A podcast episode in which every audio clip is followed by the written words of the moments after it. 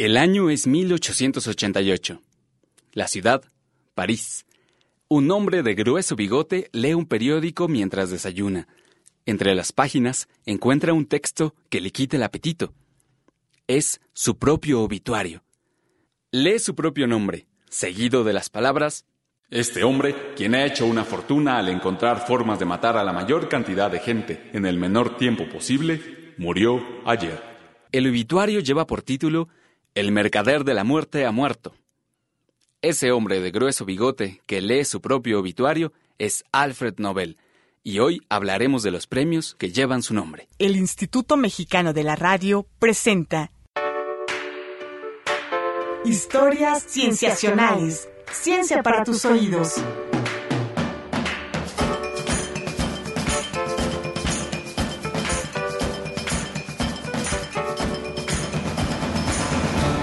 Bienvenidos a Historias Cienciacionales. Mi nombre es Víctor Hernández y hoy hablaremos de los Premios Nobel de Ciencia del 2014, recién otorgados la semana pasada.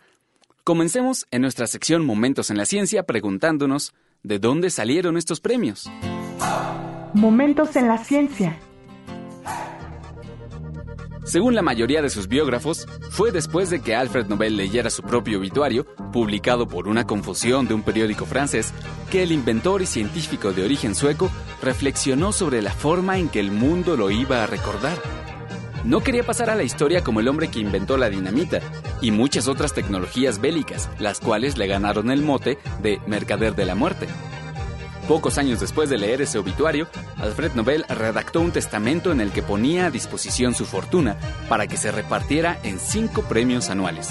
El documento decía, premios para aquellos que durante el año anterior hubieran conferido el mayor beneficio a la humanidad.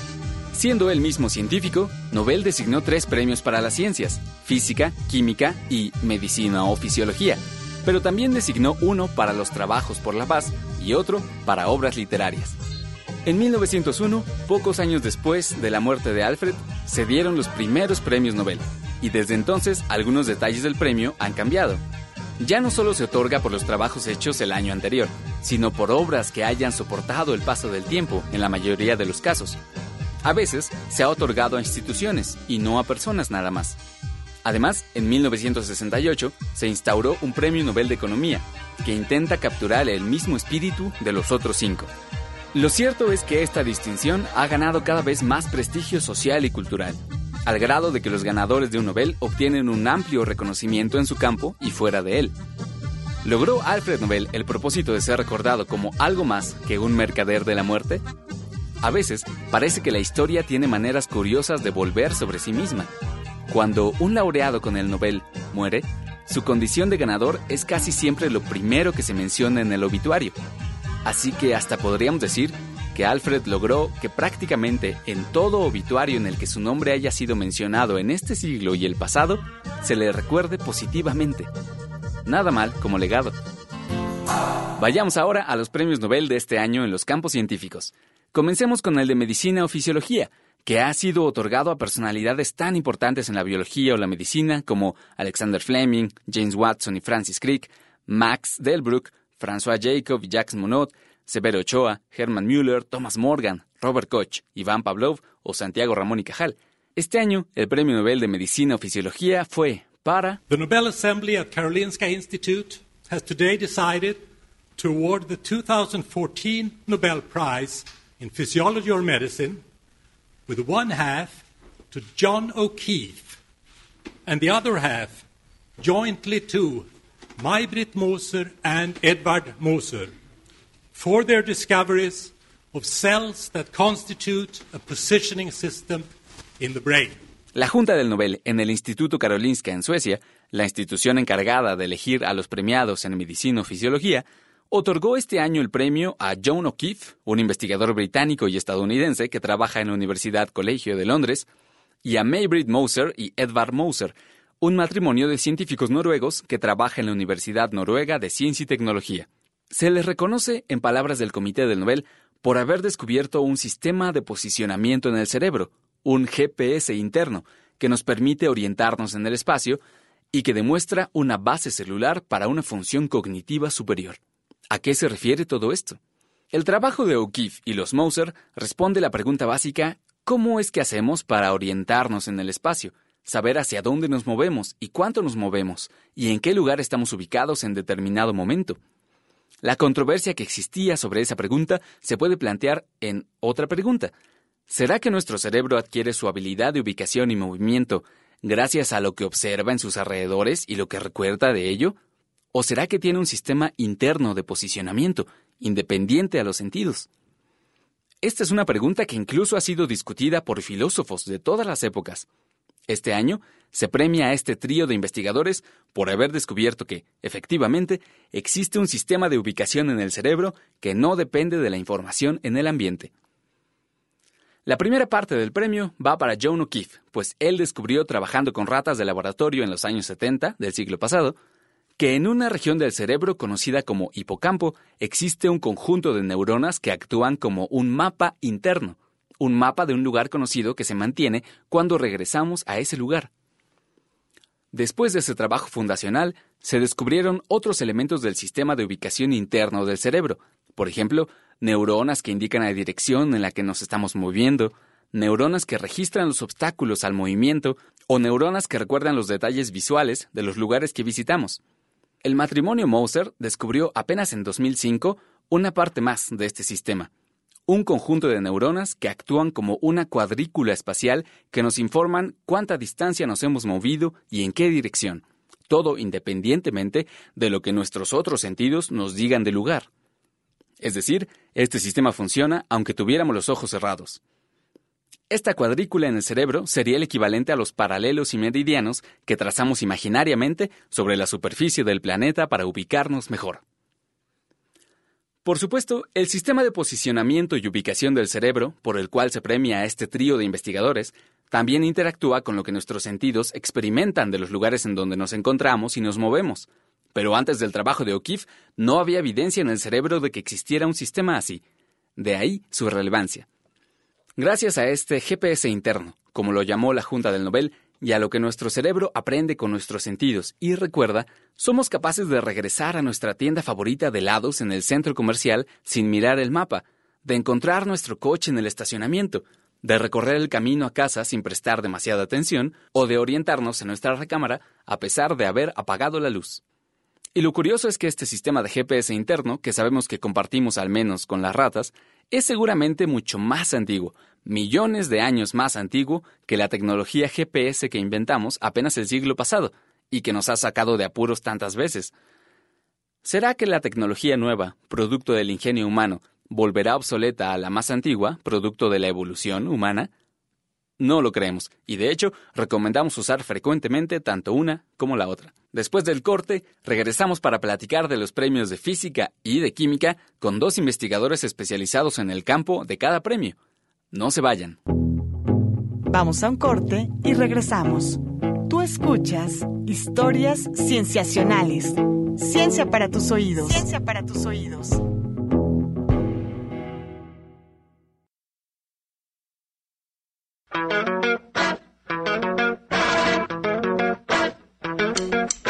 Estamos de regreso en Historias Cienciacionales Ciencia para tus oídos. Ciencia para tus oídos. Ahora hablaremos del Premio Nobel de Física de este año. Un premio que ha sido otorgado a personalidades como Marie y Pierre Curie, Albert Einstein, Niels Bohr, Max Planck, Werner Heisenberg o más recientemente a Peter Higgs. Entrevistas. Estamos en entrevista con Ciro Falconi Guajardo. Él es investigador del Departamento de Física del Centro de Investigación y Estudios Avanzados, INVESTAF, del Instituto Politécnico Nacional. Le agradecemos mucho que esté aquí con nosotros, doctor. El gusto es mío. Gracias. Estamos muy interesados en platicar acerca del Premio Nobel de Física de este año, que fue otorgado a Isamu Akasaki, Hiroshi Amano y Shuji Nakamura por, cito como lo dijo la Academia Soka, la invención de los diodos emisores de luz azules, que han permitido fuentes de luz blanca más brillantes y ahorradoras de energía. Y bueno, esta tecnología es la que se conoce como LED. Exacto. El anuncio como tal es, refleja las características del premio. El premio fue dado a los inventores de un LED particularmente eh, que emiten el azul. Los LEDs ya existían previamente, eran principalmente LEDs que emitían en, en el rojo, en el amarillo, hasta en el verde. Pero el azul fue primordial, fue muy importante desde el punto de vista del impacto que tuvo en tecnologías que posteriormente se han venido desarrollando. Eh, el LED azul como tal se vino buscando originalmente para tratar de complementar los tres colores básicos que se requieren para generar luz blanca, que serían el rojo, verde y azul. Fue muy difícil obtenerlo debido a dificultades con la obtención de los materiales requeridos para obtener este tipo de emisión. En ese proceso entran personalidades, principalmente japonesas, como son las que se describen ahí, aun cuando había una competencia a nivel global para desarrollar este tipo de, LEDs. De los tres personajes que tú mencionaste, Nakamura es el personaje más atractivo desde el punto de vista del folclore relacionado con este tipo de cosas, porque él era, es básicamente un inventor con tintes autodidactas que se caracterizó durante todo su trabajo como ser una persona sumamente tenaz, metódica, disciplinada, trabajando dentro de una compañía pequeña en Japón que gracias a su trabajo logró posicionarse, por así decirlo, dentro del mercado como una de las actualmente más importantes compañías en la producción de LEDs azules. Nos gustaría que nos contara para eh, comprender un poco más el contexto de este premio, cómo funciona la tecnología LED y cuál era la dificultad de conseguir un LED azul. Un LED es un, es un dispositivo semiconductor. La tecnología en los semiconductores tiene una barrera tal que para que conduzcan, para separar la carga positiva de la, de la negativa, normalmente son neutrales, se requiere de cierta energía. Esa energía es una barrera, un gap de energía que es característico de cada material. La emisión de luz se obtiene mediante dispositivos que tienen que tener separadas estas eh, cargas positivas y negativas, de tal manera que al ponerse en contacto mediante una diferencia potencial, un voltaje, se recombinan emitiendo una luz que es característica de esta barrera de energía. Entre más grande la barrera, más corta la longitud de onda. O sea, entre más grande la barrera, más azul es el, la emisión de recombinación de estas cargas. Entonces, el problema es que entre más grande es la barrera, es más difícil eh, lograr que estos materiales tengan la pureza y las características necesarias para poder ser utilizados como dispositivos electrónicos de emisión de luz, como LEDs. Y usted también ha trabajado con esta tecnología ya en el Simpestaff. ¿Nos puede contar un poco de...? Claro que sí. Realmente el desarrollo de los LEDs como tal fue hecho hace aproximadamente 20 años, en el 90, 95, en el 95 realmente es cuando aparecen ya LEDs azules que son de características comerciales y de allá para acá se inicia toda una revolución en las aplicaciones. Los LEDs azules, como yo les decía inicialmente, su impacto fue mayor más allá del que originalmente se buscaba, ¿no? Bueno, originalmente se buscaba tener tres colores para emitir luz blanca que pudiera ser utilizada para muchas cosas, pero las características mismas del LED azul permiten que sean utilizados para muchas otras aplicaciones, entre ellas, por ejemplo, los famosos reproductores Blu-ray y otras aplicaciones similares que se originan con la capacidad de usar un LED de luz azul que tiene más energía, mayor capacidad de almacenaje en DVDs, por ejemplo,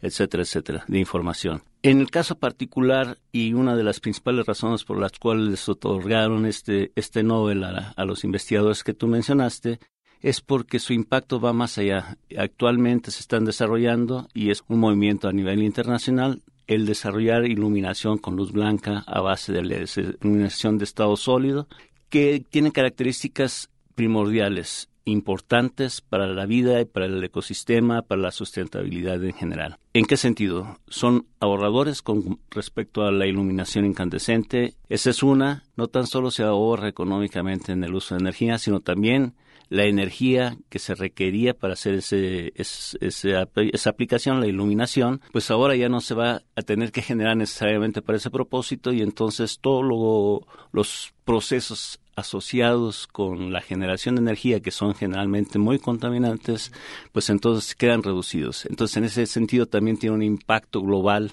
no nada más en, en el aspecto económico, en el ahorro de energía, sino también en cuestiones de carácter ecológico. Uno más es el hecho de que previamente a este tipo de iluminación se utilizó y se impulsó mucho el uso de, lámparas fosforescentes ahorradoras, las cuales funcionan a base de un vapor de mercurio.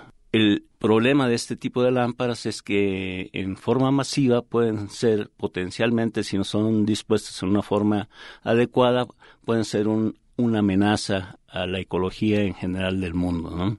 Comparado con estos, la nueva iluminación de estado sólido que está basada en muchos sentidos en estos LEDs azules eh, viene a mejorar la eficiencia todavía es mejor en el caso de los LEDs, de las lámparas originadas con LEDs, por un lado, y por otro lado, no tienen o eliminan esta posibilidad de contaminación por vapores de mercurio. Entonces, eh, tiene una serie de aspectos que la hacen sustentable. En ese sentido, eh, la Academia Sueca por eso menciona que esta tecnología representa prácticamente lo que Alfred Nobel tenía en mente cuando hizo los premios, ¿no? Una tecnología que fuera revolucionaria y de beneficio para toda la humanidad.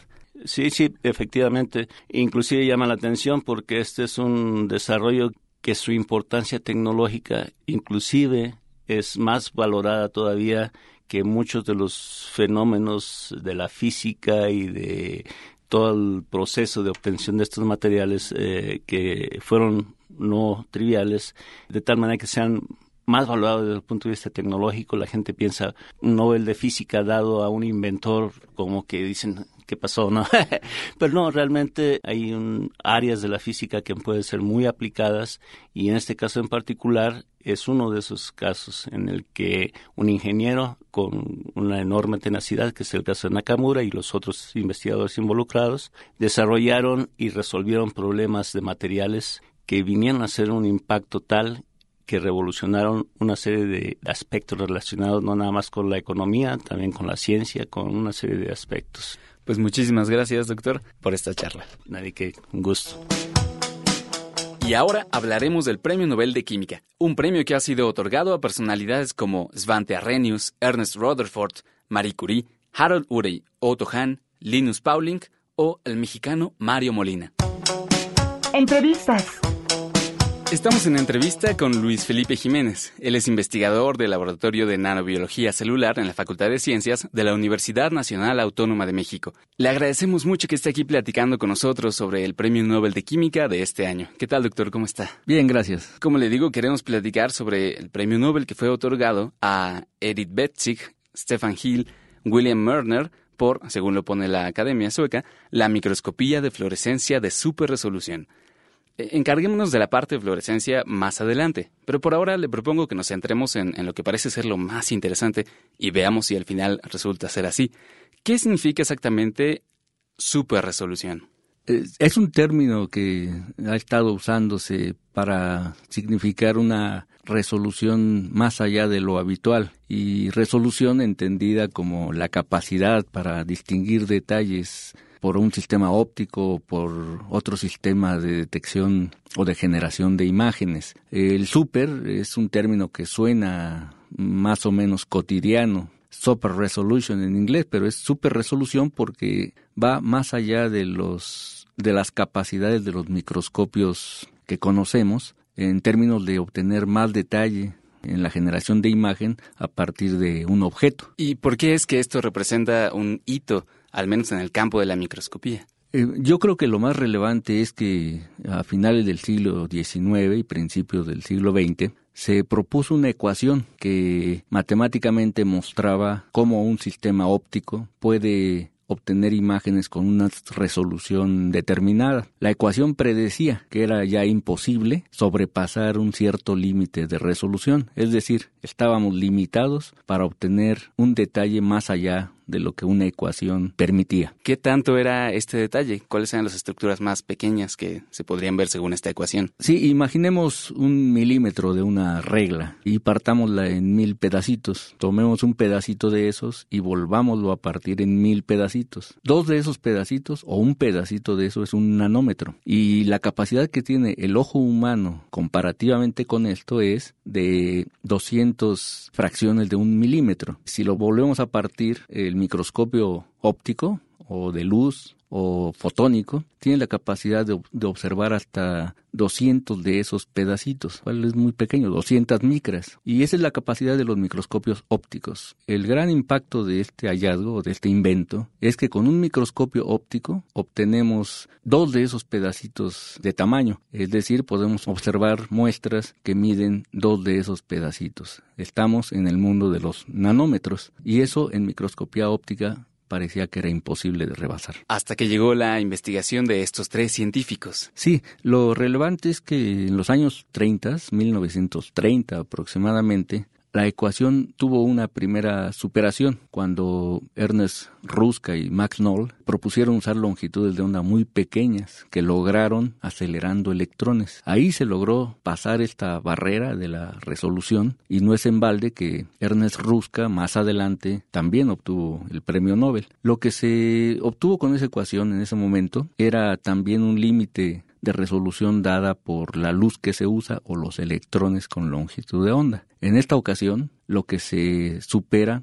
es un fenómeno físico que limita la observación y ese fenómeno es la difracción. En esta ecuación modificada, los autores han mostrado que es posible eliminar el fenómeno de la difracción cuando se forma una imagen y obtener resoluciones solo con una fracción de la luz que emite eh, la muestra o que la traspasa y que genera la imagen. Hagamos un símil. Si yo ilumino una pared con una lámpara normal, de las que uno lleva a campo o a, a una práctica, se ve una mancha de luz. Y el avance en ese sentido es cuando usamos un rayo láser, que vemos un punto. La mancha de luz grande de la lámpara genera toda una nube de luz, en lo cual es difícil identificar el punto central. Con un rayo láser se obtiene el punto central solamente. Es algo análogo a esta situación. Cuando un punto de luz en la imagen se proyecta, en realidad, aunque no lo veamos, es un anillo de luces y sombras.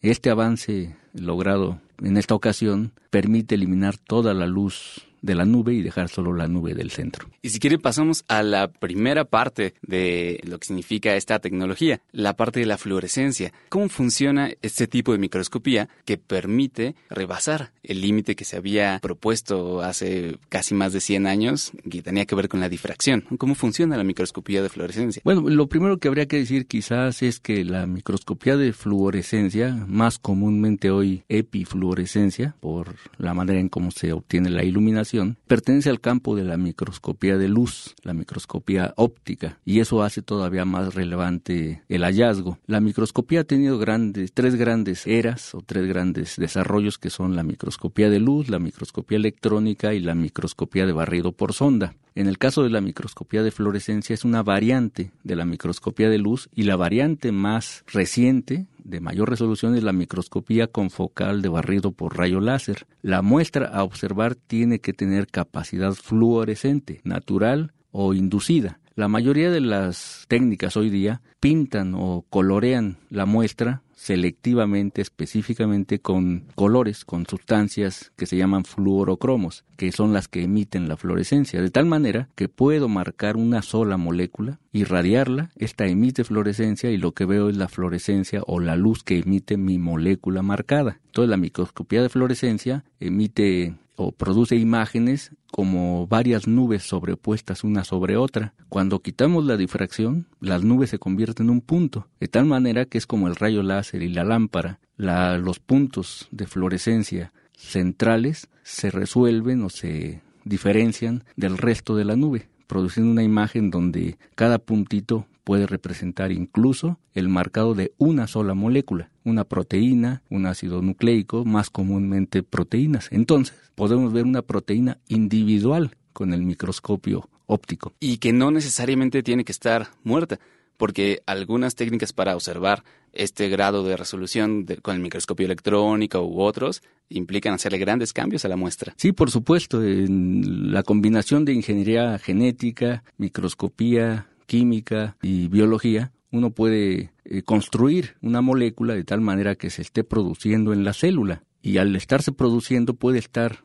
moviéndose, viajando por diferentes partes y la podemos ir rastreando, no como una nube, sino como un pequeño puntito. Y la posibilidad de marcar muchas a la vez y selectivamente ver unas y ver otras en diferente tiempo nos permite, francamente, observar en un momento determinado una célula viva en donde cada una de las proteínas es posible observarlas individualmente. Y en el último minuto que nos queda, nos gustaría preguntarle, ¿existen este tipo de microscopios de superresolución en México? No, tengo noticias y probablemente puedan ser incompletas, de que hay uno que ya se instaló o se está por instalarse y hay otro que pronto llegará, me parece que a los institutos de salud. En la Facultad de Ciencias promovemos la adquisición de uno que tenga los propósitos de enseñanza a las nuevas generaciones para que conozcan la tecnología, la apliquen y que también pueda ser en proyectos de investigación. Yo no conozco en el país si hay esos uno o dos microscopios y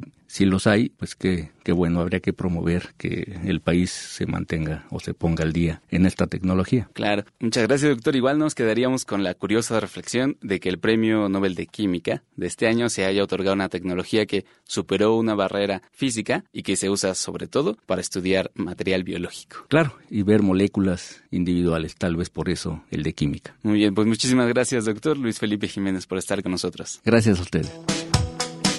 Esto ha sido todo en este episodio de Historias Sensacionales. Agradecemos mucho a los doctores Ciro Falconi y Luis Felipe Jiménez por haber venido a hablar con nosotros sobre el tema. Si quieren saber más sobre los premios Nobel de este año o sobre otros temas científicos, darnos algún comentario, sugerencia, queja, pueden encontrarnos en nuestras redes sociales, Facebook, Tumblr o WordPress como Historias Cienciacionales, en Twitter como arroba cienciacionales, todo con C, o en correo como historiascienciacionales arroba gmail.com.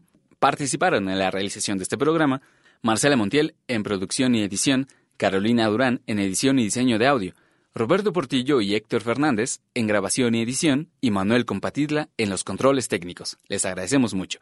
No se pierdan la siguiente semana otro episodio de Historias Cienciacionales. El Instituto Mexicano de la Radio presentó Historias Cienciacionales. Ciencia para tus oídos.